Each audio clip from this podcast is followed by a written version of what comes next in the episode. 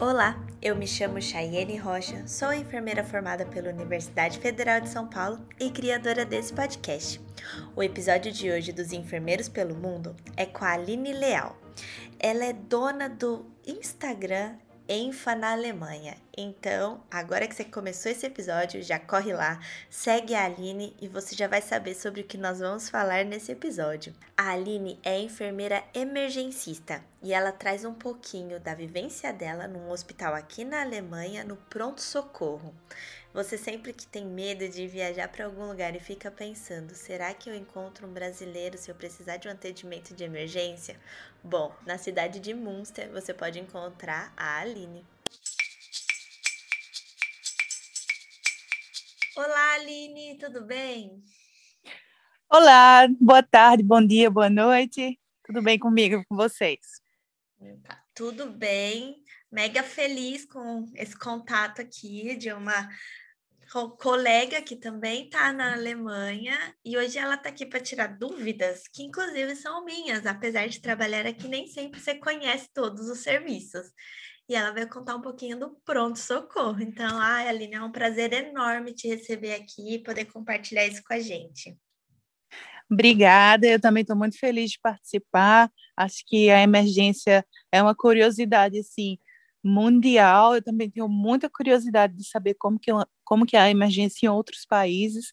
E quando eu vim para a Alemanha, eu também não tinha nem ideia de como é que era e comecei assim de olhos fechados lá, mas está dando tudo certo. então conta para gente quem é você, Aline, como foi sua trajetória na enfermagem e como você chegou na Alemanha.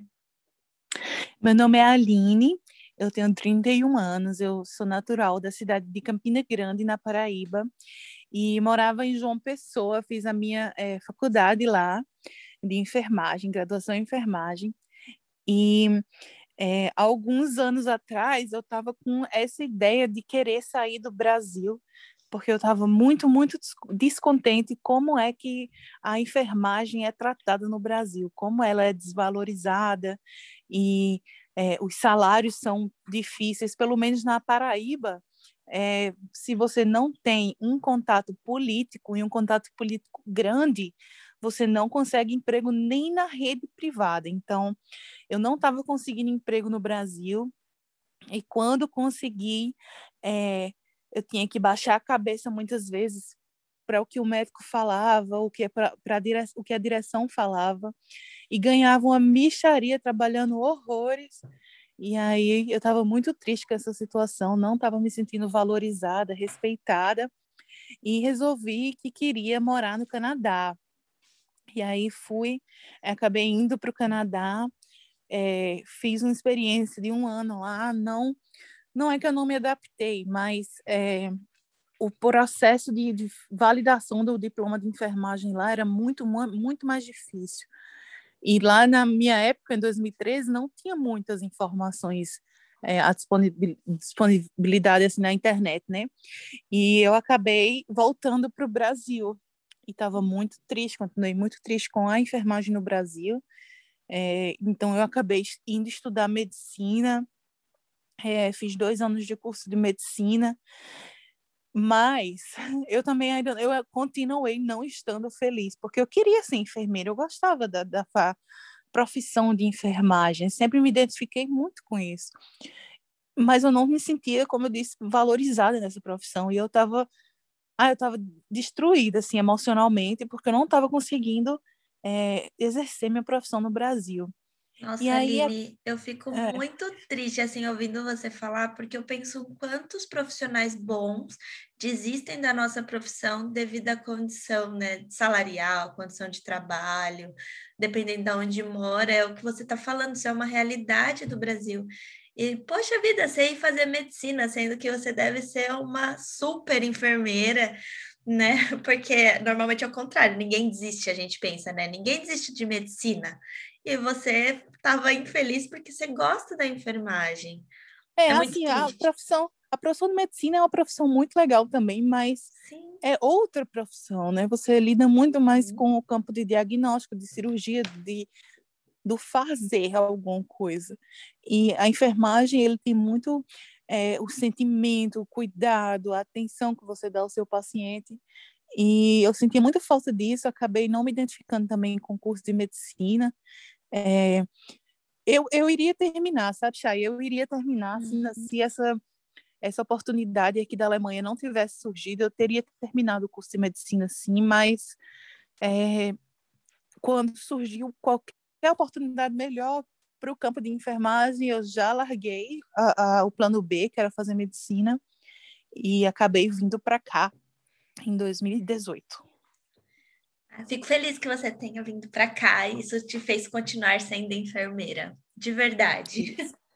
Que bom. E como que foi seu processo para vir aqui para a Alemanha? É, você já tinha tido a experiência de ir para o Canadá, viu que foi difícil? Como foi isso de novo, de ser expatriado? É, quando eu fui para o Canadá, eu fui com outra intenção. Eu fui para estudar inglês e aprender e, e, quando estivesse lá iria validar o meu diploma, né? Assim, um pouco aventureira demais eu fui, sem muito planejamento concreto. E quando surgiu essa oportunidade da Alemanha, eu estava eu estava num churrasco um dia à tarde e na minha casa e aí tinha várias pessoas, é, amigos de amigos e um desses amigos de amigos era uma professora de alemão e aí ela me falou é, Aline, tu tá sabendo que a, que a Alemanha está recrutando enfermeiras? Eu conheço um contato de uma empresa que é, trabalha com a escola que eu ensino e essa empresa é uma empresa séria e ela está recrutando enfermeiros para a Alemanha. Eu falei, ah, me passa então o e-mail deles. E ela me passou o e-mail deles e eu fiquei com aquilo na cabeça. E no, no churrasco mesmo, eu já subi para o meu quarto e falei, não vou nem continuar esse churrasco, eu já vou resolver isso agora. e no mesmo dia, era um domingo à noite, assim já, e eu mandei o meu currículo para empresa que me recrutou. Uhum. E aí eu mandei um e-mail, na segunda-feira eles me responderam, e eu fiquei tão, assim, pensativa, em dúvida se realmente era isso, porque é, é muito bom para ser verdade, você não acha, não?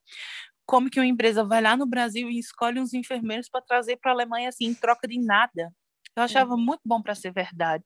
Pensei em tudo, pensei, ah, isso deve ser tráfico de órgãos, isso é mentira, isso é golpe.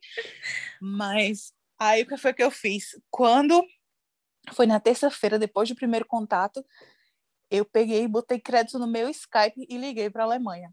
Liguei assim, na cara de pau, no número que eu encontrei no Google. Eu falei, se for a empresa séria, eles vão atender e aí a mulher atendeu em alemão, aí eu falei, pelo menos eles estão falando em alemão. E aí eu falei em inglês, olha, eu, eu queria falar com a pessoa que, que falou comigo no e-mail, falei o nome dela. E aí uhum. eles falaram, tá, só um minuto. E aí a menina ficou super surpresa de me ouvir. E aí ela falou, que bom que você me ligou, porque muita gente desiste disso porque tem dúvida e não toma a iniciativa de saber, de querer procurar saber o que, que é.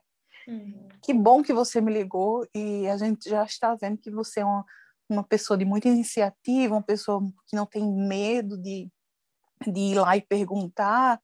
E é exatamente esse perfil que a gente está precisando. Por mim, você já está empregada. Só porque eu liguei para lá para perguntar. Será Passou na primeira, mesmo? na segunda etapa e já arrumou emprego.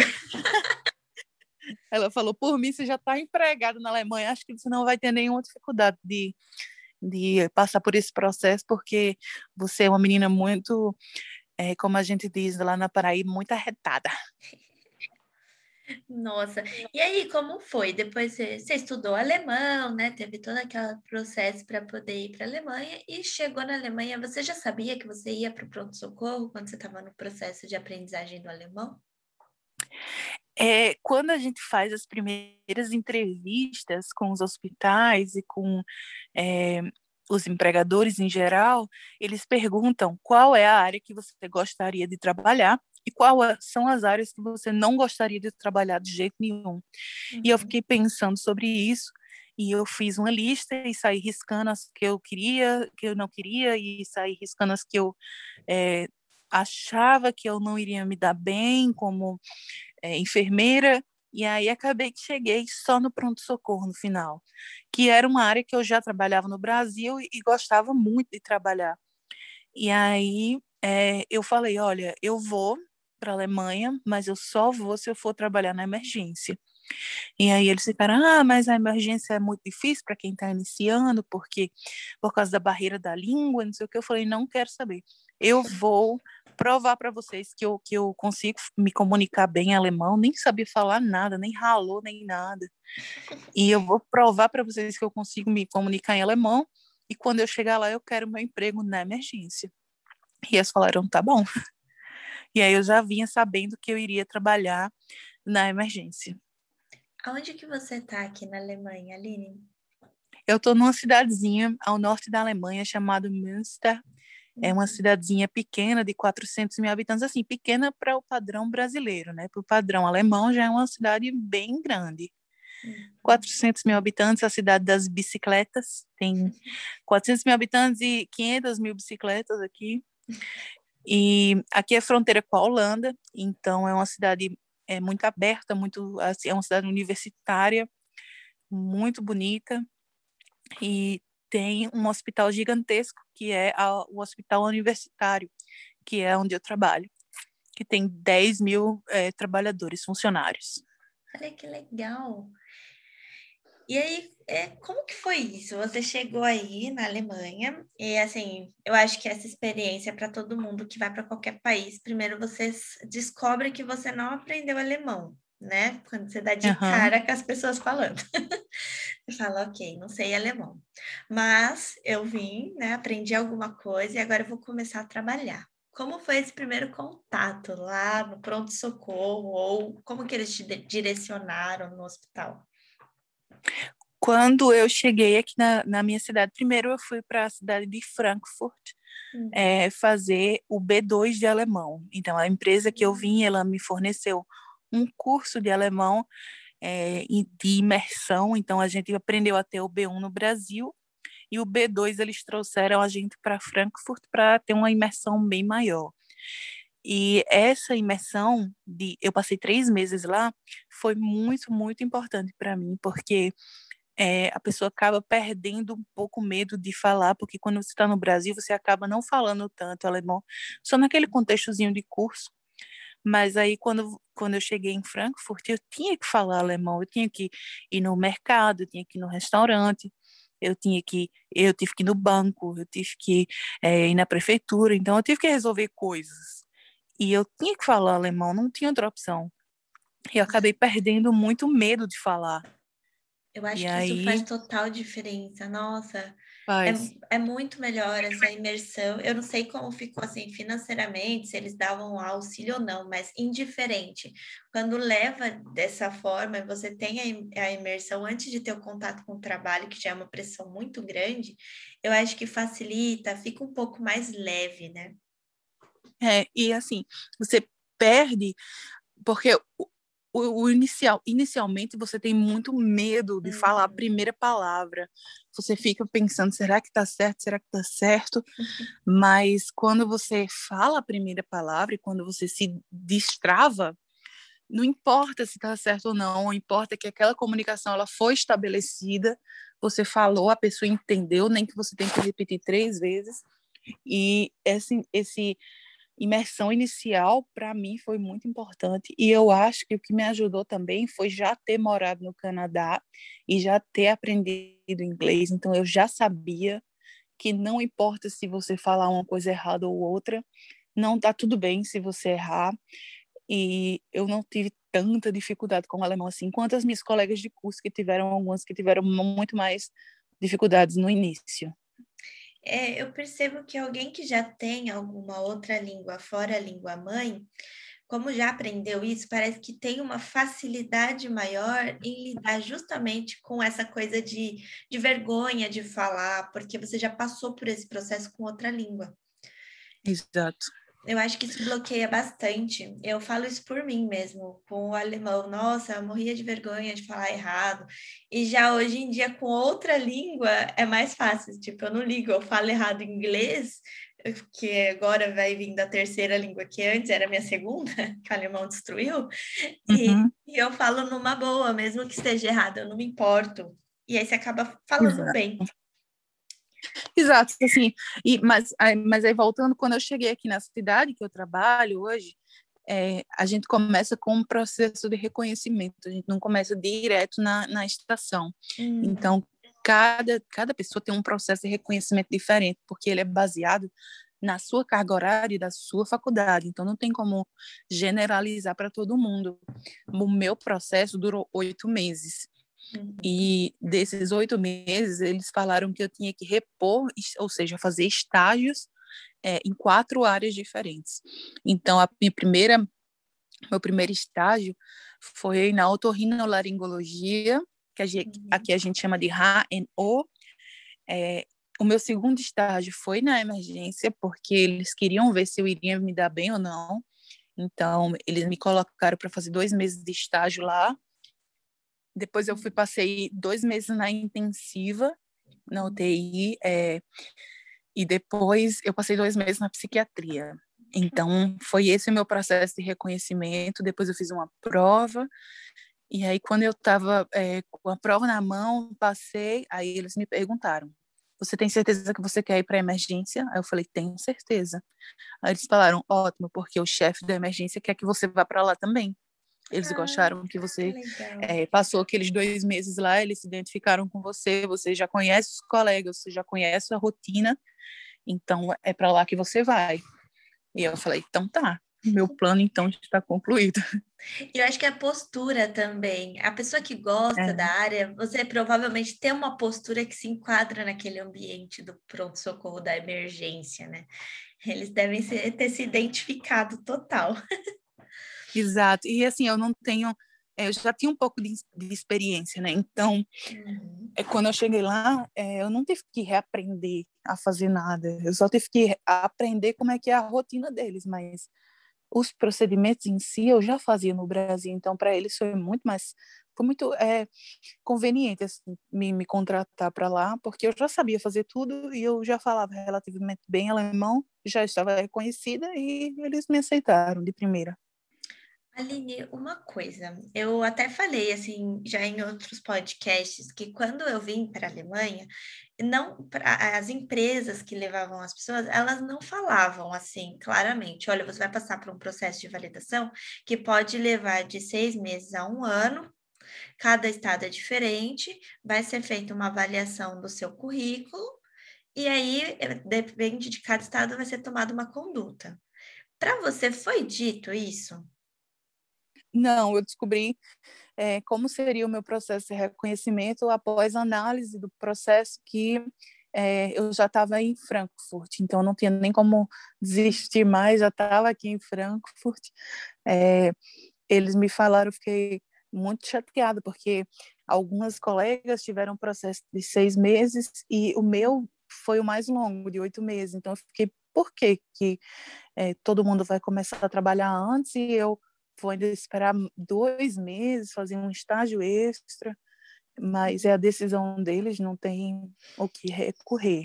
Mas eu até estava conversando isso com as meninas da Holanda, porque assim, eu me senti ingênua quando eu levei lá o meu documento, uhum. achando que eu ia entregar meu documento, eles iam só queriam provar que eu realmente tinha uma formação, né, experiência, e me dariam um documento falando que eu estava liberada a, a trabalhar. Mas isso daí é muito bom a gente falar, porque de fato as empresas elas não deixam claro. Cada pessoa é feita uma avaliação diferente. Eu percebo que até quem está avaliando avalia de forma diferente. Exato. E, e cada processo é de um jeito, porque o meu eu não precisei refazer nenhuma área.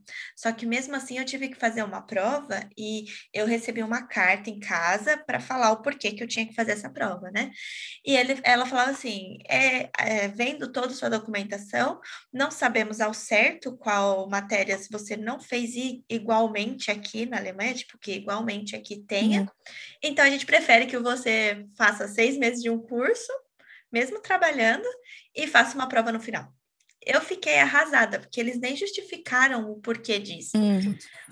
É, aqui na Alemanha, não sei se você já percebeu isso, mas cada, cada pessoa é um mundo diferente, uhum. e aqui não tem, não tem é, uma lei para todo mundo. Aqui é o que eles acham que está certo e pronto. Então, você é, vai, por exemplo, no departamento de imigrantes, o cara fala uma coisa, hum. e aí você vai no outro dia com outra pessoa, e é aquela coisa que aquele primeiro cara já falou já nem existe. Eu, aí a pessoa fala, mas o seu amigo que falou. Não, mas não é assim. Aí eu, é. ai, tá bom. Então, cada você sente doida. De, é, cada, cada um fala o que quer, e a gente que, que corra atrás de resolver as, os pepinos deles. Ai, pior que é isso mesmo.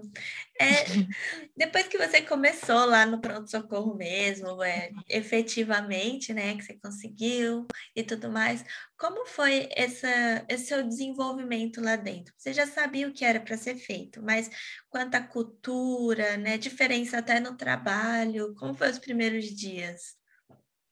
É, esse, esse estágio que eu fiz, ele realmente me ajudou muito. Eu fiquei muito irritada com os outros estágios, eu não sei até hoje por que, que eu tive que passar dois meses na psiquiatria. Uhum. Mas é, esse estágio na emergência, antes de começar a trabalhar, realmente me ajudou muito, principalmente no convívio com os colegas. Então, quando eu voltei como enfermeira, porque antes eu era ajudante, uhum. é, em reconhecimento, né? E aí, quando eu voltei como enfermeira, eles não tiveram nenhuma dificuldade em me aceitar, porque eles já me conheciam, eles sabiam o que, que eu já trabalhava bem. Então, é, quando eu cheguei lá, eu tive um, um, um processo que na Alemanha é muito legal, que eu acho, que chama Einarbeitung, que é um, um colega mais experiente vai lhe levar junto com ele um mês para andar com você. Uhum. Então, você está ali na cola daquele colega, você é uma pessoa extra no plantão, então é, você não conta ainda como enfermeira é, de fato, mas você está ali para observar, você faz os procedimentos e tal, mas você é sempre uma pessoa extra no plantão. E eu gostei muito desse, desse processo que acontece aqui na Alemanha. No Brasil não é assim, a gente, eu sempre tive dois, três dias para pegar a rotina e pronto. E aqui, é, um mês, se não for suficiente, eles colocam mais um mês, se não for suficiente, eles colocam mais um mês.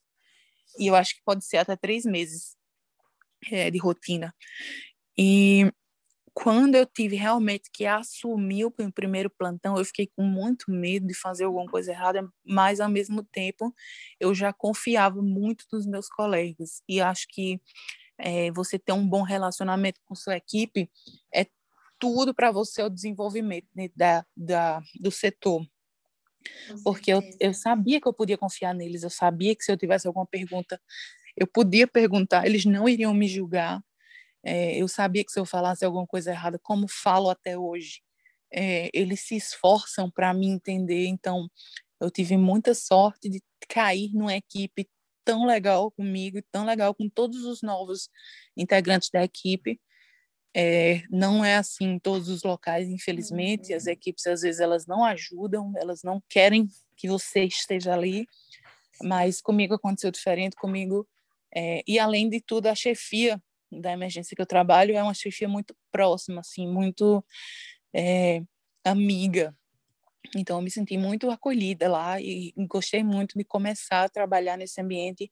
Até hoje, quando eu penso, ah, eu queria trabalhar em outro hospital, mas eu não tenho coragem de deixar a minha equipe hoje.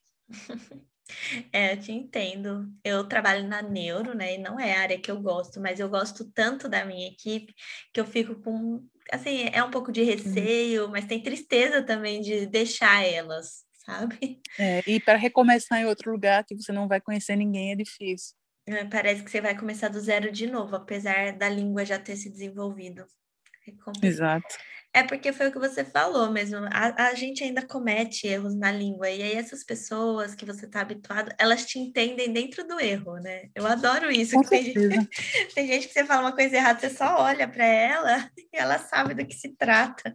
Te, Às te vezes entende. eles dão muita risada, porque eu falo, ah, o paciente está uh, ah, in, in, in Betfana. Aí eles falam, não é in a tá linha alta, dentro. ele tá lá dentro. Não é aí, não, garoto, tá ficando maluca. Ou então eles, eles, eles zoam, morrem de rir, mas aí passa e tá tudo bem. O pior é que você sabe que tá errado, mas na hora que você vai falar, essas coisas é, é automático, né? Porque a gente fala que a gente tá dentro, dentro do banheiro, né? Tipo, não é tão assim, mas se você fala dentro do banheiro, é como se você estivesse dentro do vaso sanitário. Exato. é. Então, é engraçado essas coisas. E você conseguiu ver alguma, alguns pontos bem diferentes do Brasil, já que você teve experiência lá no Brasil também no pronto-socorro? É, consegui, sim. Infelizmente, não são. Aqui não é melhor do que o Brasil, nem é pior do que o Brasil, só é uma cultura diferente, assim. Uhum. Mas em relação à enfermagem, é, aqui na Alemanha, e principalmente na emergência, não existe uma enfermagem baseada em evidências. Uhum. O que existe é o que cada um aprendeu e cada um faz do jeito que aprendeu. Então, não existe um protocolo, não existe é, uma rotina de trabalho, cada um faz como acha que deve ser feito.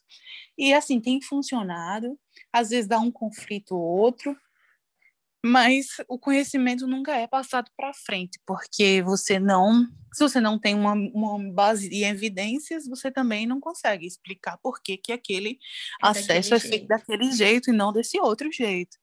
Mas eles falam, ah, porque foi assim que eu aprendi. E aí, com, com essa frase a gente não discute mais, tá tudo bem. Cada Nunca um é ouviu. A gente já faz assim faz 30 anos. Por que, que vai fazer diferente? É, Você já ouviu um desse? Já, já sim. É, assim, às vezes o, o médico é, da uhum. emergência, o médico-chefe, ele é um, um, rapaz novo que chegou agora, que ele está muito engajado em fazer a, a, enfermagem ser um pouco mais baseada em evidências. Uhum. Então, ele está lutando para que é, a gente adquira alguns protocolos e a resistência é grande dos colegas, mas aos pouquinhos está conseguindo. E agora tem os cursos de pós-graduação em urgência e emergência, que até alguns anos atrás não tinha. E eu até estou fazendo esse curso já estou no segundo ano da residência e estou tentando levar um pouco mais de ciência para as enfermeiras de lá, que por enquanto é só o fazer. Eu espero que elas te escutem, porque eu percebo muito, assim, apesar de eu, eu me sentir muito querida lá na, na minha unidade, às vezes eu vou explicar algumas coisas para elas do porquê, por exemplo, porque é importante você passar uma sonda vesical realmente estéreo, você não conectar a bolsa depois que você já passou a sonda, eles fazem muito isso aqui. Uhum. E aí elas, eu explico, né? Eu falei, é um sistema fechado, e aí, e não é que meu alemão não está sendo claro, elas entendem. Aí elas falam: ah, mas a gente faz assim, dá certo também. Eu, dá, mas quantos pacientes têm infecção de urina? Ah, todos, hum. porque eles têm é. infecção. É. Assim, tem um mito de que lá na emergência tudo é feito nas pressas, e não é bem uhum. assim porque é, fazer as pressas não justifica fazer errado. errado. Então, às vezes, as, as meninas passam sonda é, com, na emergência, na situação de emergência, elas não calçam luva estéreo, ela passa com a uhum. luva de procedimento mesmo.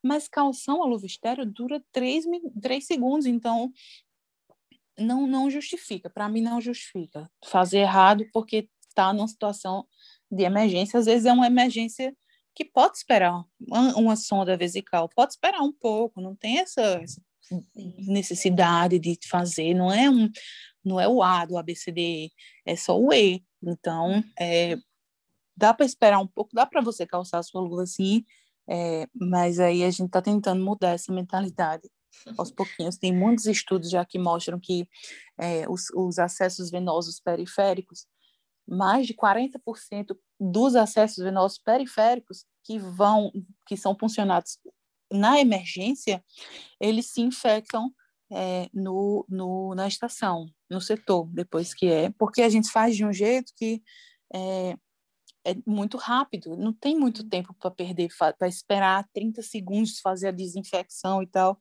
E aí você coloca de todo jeito, e aí depois o paciente tem que lidar as consequências. Então, já é protocolo, não sei como é que é lá no seu setor, mas aqui no, no, no hospital que eu trabalho, é protocolo quando o acesso vem da emergência, chegou no setor, eles trocam. Nossa, na minha não é. E todos chegam no setor já infectado. Você consegue ver já a fibrose, você consegue ver tudo ali. Tem rubor, tem calor, tem infecção instalada. E às vezes o paciente fala que não está doendo e eles deixam ainda por mais tempo, porque pode ficar é. até três dias. Se o paciente tem um acesso ruim, fica sete. Aí você vai olhando, aí pronto. Formou um trombo ali. É, é terrível. Isso acontece demais na minha estação. A gente... É, então, dá a dica lá, que todo acesso feito na emergência tem que trocar assim que chega para a admissão do setor. Pelo menos aqui no meu hospital já é protocolo, tem que trocar. É legal que eu acho que como o seu hospital, ele é um hospital escola, eu acho que as pessoas estão pensando mais nesse protocolo, é um negócio lá que existem alguns, mas eles não são seguidos. Então, é, você não consegue nem ver a importância do protocolo, porque ele não é seguido. E quando Exato. você fala em pesquisa científica, eu vejo até uma resistência quando você fala assim, eu já publiquei um artigo.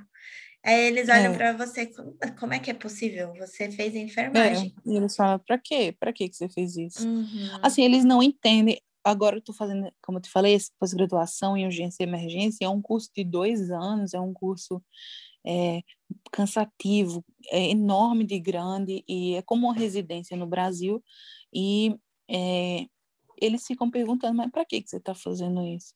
Seu salário nem vai aumentar tanto assim, nem, nem é, não vale a pena pelo trabalho, pelo esforço, quando eu reclamo que estou cansada, que, tô, é, que eu preciso escrever isso, aquilo, outro, eles falam, então larga esse negócio ali. Eu falei, mas não vou largar, minha gente, como assim? já foi um já ano. Tô, é, já estou terminando, calma. Mas aí eles não entendem a necessidade de você sair da sua zona de conforto e procurar alguma coisa a mais, assim, realmente estudar. É, essa ciência cientifização da enfermagem, que é um caminho ainda muito, muito, muito longo. E sabe também, Aline, que eu sempre fico pensando, por que eles não aproveitam esse tanto de imigrante vindo de diversos países para poder fazer a enfermagem daqui ser a melhor? Porque quando você tem experiência de hum. vários lugares, dá para construir um negócio muito legal. Só que às vezes eu acho eles muito fechados, eles não escutam como é em outro lugar. E aí fica é, mantendo. É. Assim, eles não querem sair da zona de conforto não. deles, né? Porque aí eles vão ter que aprender, vão ter que dar o braço a torcer e dizer que o imigrante está certo. É, isso é difícil. E é difícil. Não é todo mundo que aceita, não. Tá bom, mas conta para mim, como que é a sua rotina lá? Sei que você falou que não tem muito isso, mas você forma a sua própria rotina, né? O jeito de trabalhar, como agir, hum. como que é para é. você? A, a minha emergência é, uhum. aqui na, na, Alemanha existem é, emergências centrais e emergências descentralizadas. Uhum. As emergências centrais é um local só que atende todas as, é, as os, ai, nem sei mais falar em, em português. É, os Fachabteilungen, como é que fala isso? Todos os setores, vamos dizer assim. Então ele atende paciente cirúrgico, ele atende paciente neurológico, ele atende paciente é, de trauma é, cardíaco, criança, ele atende tudo. Já no hospital que eu trabalho, não é assim. No hospital que eu trabalho, é, ainda é uma emergência descentralizada. Eles estão construindo um prédio que vai centralizar todas as emergências juntas, mas hoje ainda é tudo separado. Então, tem uma emergência para trauma e cirúrgico, tem uma emergência para cardíaco e neuro, e tem uma emergência para criança e ainda tem uma emergência para grávidas. Então, são vários prédios diferentes, com várias equipes que não se não têm contato uma com a outra, é, que fazem esse trabalho. Hoje eu trabalho na emergência cardio-neuro, uhum. e também é, atende gastro, atende é, urologia, atende é, a parte de, de como que chama, venosa, ah, não sei mais falar as coisas em português, gente. Não sei se você tem essa, essa dificuldade quando ah, a gente está falando principalmente, o dia inteiro. Né? Isso, principalmente sobre material, essas coisas, é, é, é difícil encontrar as é palavras. Difícil. Mas aí eu, eu, trabalho nessa parte cardiológica e neurológica, principalmente. Mas aí tem essas gastro, onco, é, outros setores menores, assim, vamos dizer. É, eu não tenho portanto, nada a ver com pacientes de trauma, com paciente de acidente, com paciente é, com muito sangue. Lá no meu setor não chega. porém uhum. chega muito é, paciente desorientado, paciente é, com febre, paciente de Covid, vai para a gente, é, que a gente chama aqui de medicina interna. Tudo que for medicina interna, então, vai para a gente, se não for a partir dos 18 anos. É, a minha rotina, hoje, com o Covid, mudou muito. É, eu já trabalho lá desde o começo de 2019, então eu peguei antes da pandemia, né? Peguei a pandemia já estando na emergência. E a gente teve que se adaptar de um jeito muito rápido. E até hoje a gente está em adaptação, porque todo dia muda muita coisa. Uhum. É, a gente teve que reaprender alguns procedimentos e fazer com que o setor é, se dividisse entre infeccioso e não infeccioso.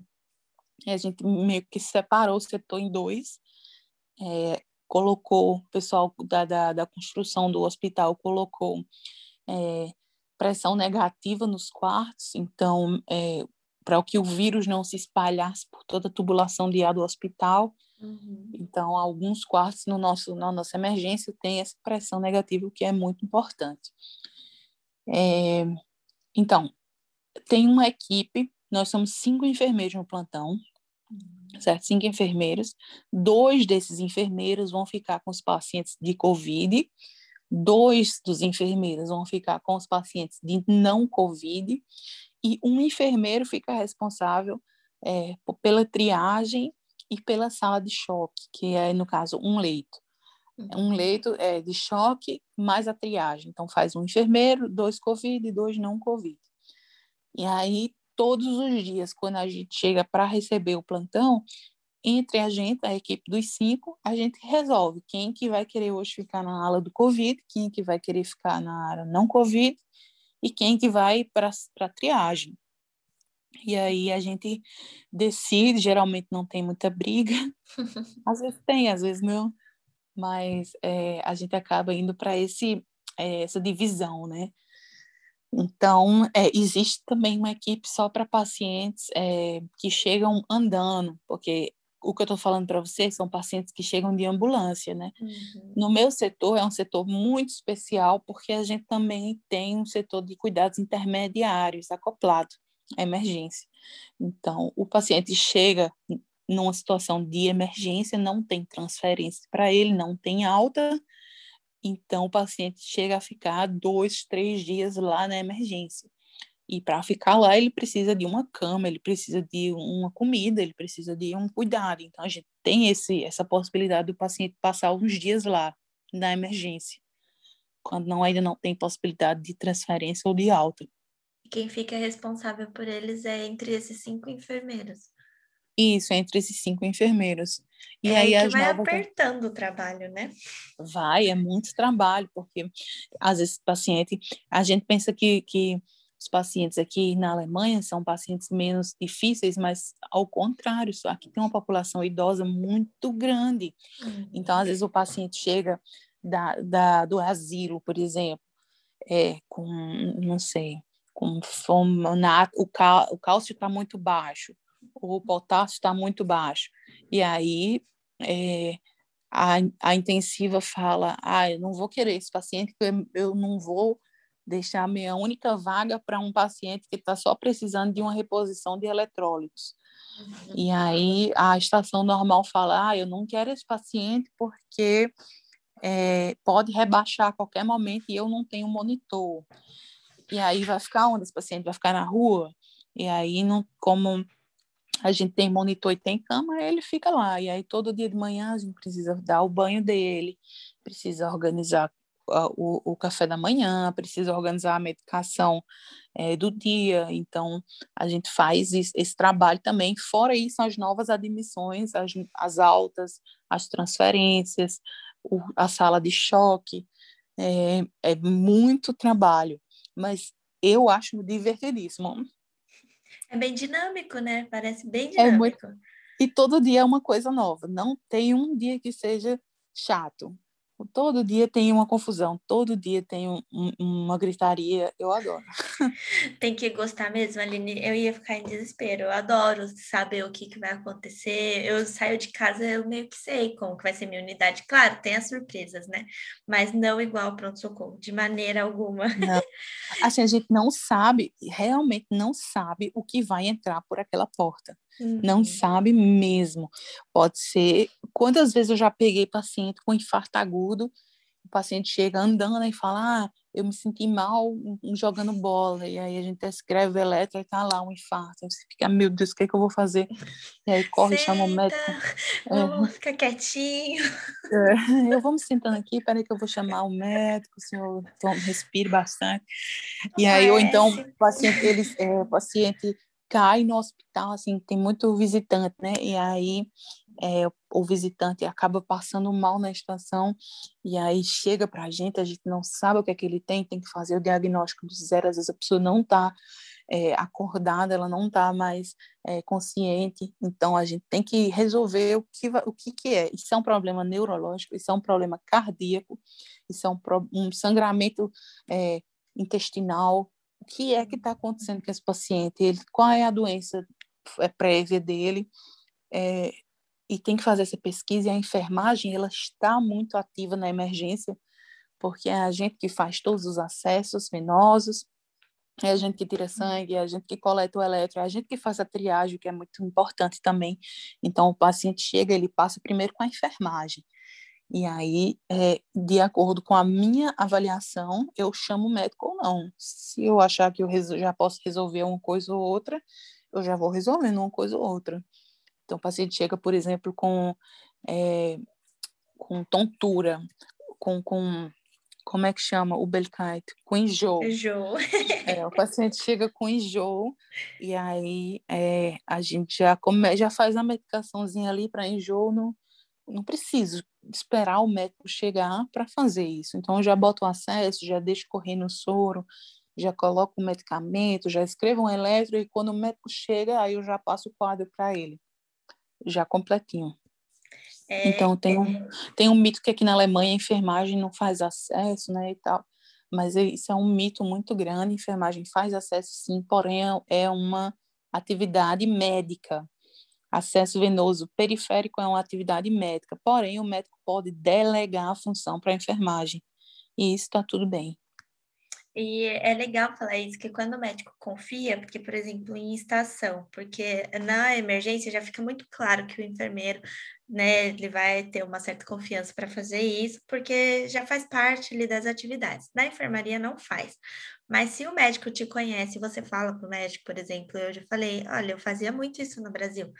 Ele permite que você faça, e às vezes é até ruim, porque às vezes você não tem tempo, né? Porque a rotina é pesada, e aí uhum. ele fala: Ah, eu não vou ir, não. A fulana tá hoje na estação e ela sabe pegar acesso. Então, é uma atividade médica, só que se você realmente quiser fazer, é muito possível. É, é possível, sim. E eu, você falou um negócio que é muito legal dessa coisa da, de, de, você já conseguir resolver. Aqui, como não tem, eu pelo menos não sinto uma competição médico e enfermeiro, não tem. Não, é não muito tem. continuidade do trabalho. Isso é um ponto super positivo para a Alemanha.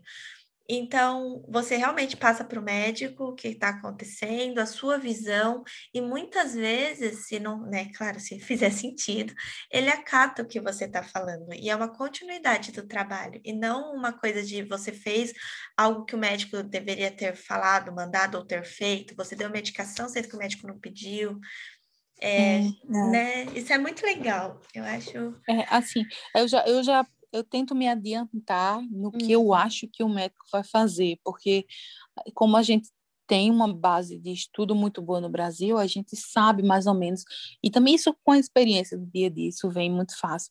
Eu, eu sei mais ou menos o que, que ele vai querer. Então, por exemplo, essa última noite de trabalho que eu tive, a gente recebeu um paciente é, que convulsionou, ele teve uma convulsão, e é, ele teve uma segunda convulsão no caminho para a emergência e ele chegou lá num estado é, desacordado, um estado assim, ele estava dormindo porque ele recebeu muito midazolam do, dos médicos, é, dos paramédicos e tal.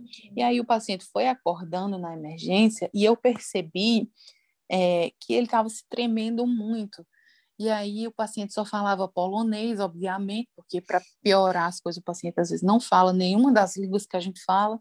Uhum. É, ele só falava polonês, e aí eu perguntei com o Google Tradutor se ele consumia álcool, ele falou que tinha parado de consumir álcool já fazia um tempo, e aí eu já cheguei lá no médico é, falando assim, olha, eu acho que esse paciente, ele convulsionou porque ele está é, como que fala Jesus em português? É abstinência. Ele está uhum. em abstinência. Então, é, o que que eu, eu posso fazer um pouquinho de diazepam nele? Aí o médico falou, pode sim, sendo que o diazepam já estava na minha mão. Mas eu não fiz porque eu achava que eu tinha que fazer sem a assinatura do médico. Eu fui lá e perguntei a ele, dei o meu, é, a minha ideia para ele, que, que, eu, que, que eu achava que era, e aí ele confiou 100%, ele não foi lá olhar o paciente. Ele falou, Aline, sabe o que você está fazendo? Eu sei. Ele falou, então vai lá e dá o diazepam para ele. E aí eu dei o diazepam e o paciente continuou dormindo tranquilo, não, não convulsionou mais. Então eu tento um pouco me adiantar do que o médico vai fazer, é, quando, porque quando você tem é, um número limitado de pacientes, por exemplo, eu tenho só cinco ou seis setores que a gente atende lá. Então, eu sei mais ou menos, eu tenho um protocolo de, de dor torácica, por exemplo, tem um protocolo de convulsão, tem um protocolo de, de AVC, então eu já sei de cabeça quais são os medicamentos que precisa para o protocolo de dor torácica. Então, não precisa que ninguém me pergunte nada, nem me peça nada. Eu já sei. Quando o paciente chega, eu já preparo a heparina, eu já preparo a morfina. Não precisa o médico estar tá me falando duas, três vezes. Então, ele sabe. E também ele, também ele também não vai pedir, porque ele sabe que a gente já conhece, então ele subentende que a gente já vai fazer. Uhum. E aí, no finalzinho, ele só assina a prescrição que a gente fez. Sim, e eu acho que até isso de você ter perguntado, também eu tenho uma visão diferente disso. Quando você confirma, você está confirmando com um colega, não é uma questão de superioridade que ele tinha que é, afirmar, é tipo uma confirmação de para não cometer erro, né? Para ver se é um pensamento assim, faz sentido isso, e ele dá o ok, você sabe o que você está fazendo, sei. Pronto, você se sente segura em fazer. Isso é super Exato. importante. E eu acho que essa relação médico-enfermeiro tem muito a ver com é, a igualdade, assim, a equidade que a gente tem aqui na, na, na Alemanha e a igualdade social. Uhum. Porque é, o médico, o médico assistente, ele não ganha muito mais do que a enfermagem, não. Ele ganha mil euros a mais, mas não passa disso, não. Então, ele não tem nada que eu não tenha, no sentido é, físico das coisas. Uhum. Ele tem um, um, um, Apple Watch, eu também tenho. Ele tem um iPhone, eu também tenho. Ele tem um carrão, eu também tenho. Então, não existe isso de ele estar a um, um patamar acima do meu, não existe isso. É, a vida social aqui é a mesma, então sai os médicos saem de bicicleta no final do plantão, eu também saio, não tem, não tem isso de, de ter uma separação você é enfermeiro, você é médico, e aí tem aquele choque de, de médico, a médica que anda de salto alto pela estação e o enfermeiro com seu tênisinho simples no outro cantinho ali e vocês não se encontram em nenhum momento. Mas aqui na Alemanha é diferente, eu, eu acho que é por causa da igualdade social, sim. Eu tenho certeza, eu tenho certeza. É, eu sempre falo isso no Brasil, né? A gente lá no Brasil, que demanda muito a sequência de coisas, sua vida, é a sua, sua classe social, quanto você ganha, Exato. em que patamar você está. E isso faz as pessoas se sentirem realmente superiores às outras, o que para mim não faz sentido e é extremamente triste. Então, essa igualdade que tem é uma coisa muito igualitária mesmo. Exato. O, o seu chefe, eu fico com dó da minha chefe, né? Você pensa, ela só ganha mais porque ela trabalha lá há 30 anos. Ela não ganha mais por hum, ser chefe. Não. Então, outra pessoa que não é chefe, trabalha lá há 30 anos, ganha igual ela. E ela trabalha mais porque ela tem que fazer questões de, de um, gerenciamento ali, mesmo que um pouco mais hum. básico, mas elas têm que fazer. E eu fico até triste, eu sempre falo, eu nunca quero ser Lighton da Não. estação. E nem, eu nunca, nunca na minha vida eu quero, eu, eu quero fazer medicina aqui, nunca queria Gente, ser med- médica aqui. A medicina daqui Deus sofre. Os médicos daqui, eles dão Sofre. plantão. Na no, meu, no meu hospital lá, pelo menos, onde eu trabalho, né? De 24 horas, eles ganham igual a gente, eles dão o plantão, eles saem, depois eles dormem, às vezes ficam em casa 6, 8 horas, e eles Hum, voltam para mais volta, 24. é. E no plantão eles não dormem, e Uhum. pelo menos na emergência chega paciente sem parar e a gente ligando para eles o tempo todo. E não tem isso de ele estar dormindo e não vem, não. E se ele fizer isso aqui, o processo vem. E na Não é unidade, não. tem gente que não sabe, mas na unidade fica sem médico, né? Pelo menos aqui, É. unidade, algumas unidades especiais têm médico, né? Tipo emergência, Uhum. pro- é, como que fala? Setores mais UTI. críticos. Isso, É. UTI. Agora, setores comuns, tipo a minha, que é a neuro, né? Eles, a Hum. gente fica sem médico. Então, aconteceu qualquer coisa, a gente liga para o médico da emergência, que vai ser o que responde a neuro. E aí ele fica para lá É. e para cá. Vai na estação, volta para emergência. É uma- Exato. E aí, quando acaba o plantão, é aquele coitado, ele tem que escrever todas as documentações que ele não escreveu durante a noite, que não deu tempo. E aí vai sair do plantão 10, 11 horas da manhã para estar 5 horas da tarde voltando para o plantão. Então, para ganhar a mesma coisa, entendeu? Eu, é Uhum. muito amor, é muito amor pra, pela profissão de medicina. Eu não faria, não. Eu também não faria. Olha, que eu já falei isso várias vezes. Aline, agora já partindo para o final mesmo da nossa conversa. Se alguém que, tá- que já trabalha no pronto-socorro, gosta disso e pensa em vir para a Alemanha, que, qual- que, que você fala para essa pessoa? Tem alguma coisa que motiva muito você a trabalhar lá? Ou alguma coisa que faça essa pessoa pensar se é isso mesmo que ela queira? Dá umas dicas aí. Trabalhar na emergência todo dia é diferente. Então, eu chego no plantão, eu não sei se vai ter oito pacientes ou 59 pacientes, eu não sei. Eu não sei se durante a, a, a minha, meu plantão o que é que vai acontecer. A gente já teve casos de que é, uma padaria pegou fogo e aí é, todos os padeiros tiveram intoxicação com gás. Então, foi 22 padeiros, todos para minha emergência. Nossa. Então, a gente teve que dar conta de, das 22 pessoas. Ou então, é, quando, quando chega paciente que é Covid positivo, que em casa não está muito bem e tal, é, vai para a emergência, a gente já tem aquele cuidado extra tal. Então, eu não sei o que é que vai vir por aquela porta. E eu acho que quem gosta de adrenalina, quem gosta é, da surpresa, quem gosta da falta de rotina, tem gente que precisa de rotina, de saber o que é que vai fazer durante o dia. Eu não sei. Eu não sei se, se na emergência hoje vai morrer alguém, eu não sei se a gente vai ter que reanimar, eu não sei como é que vai ser a próxima hora do plantão. Eu não sei se eu vou ter tempo de fazer pausa, eu vou no banheiro antes de começar o plantão, porque eu realmente não sei se vai dar tempo eu ir no banheiro. Tem dia que dá, tem dia que não dá, tem dia que a gente é, toma café com os amigos, todos conversando porque não tem nada para fazer, e tem dia que é, quando eu lembro de beber um copo de água já é uma hora da tarde.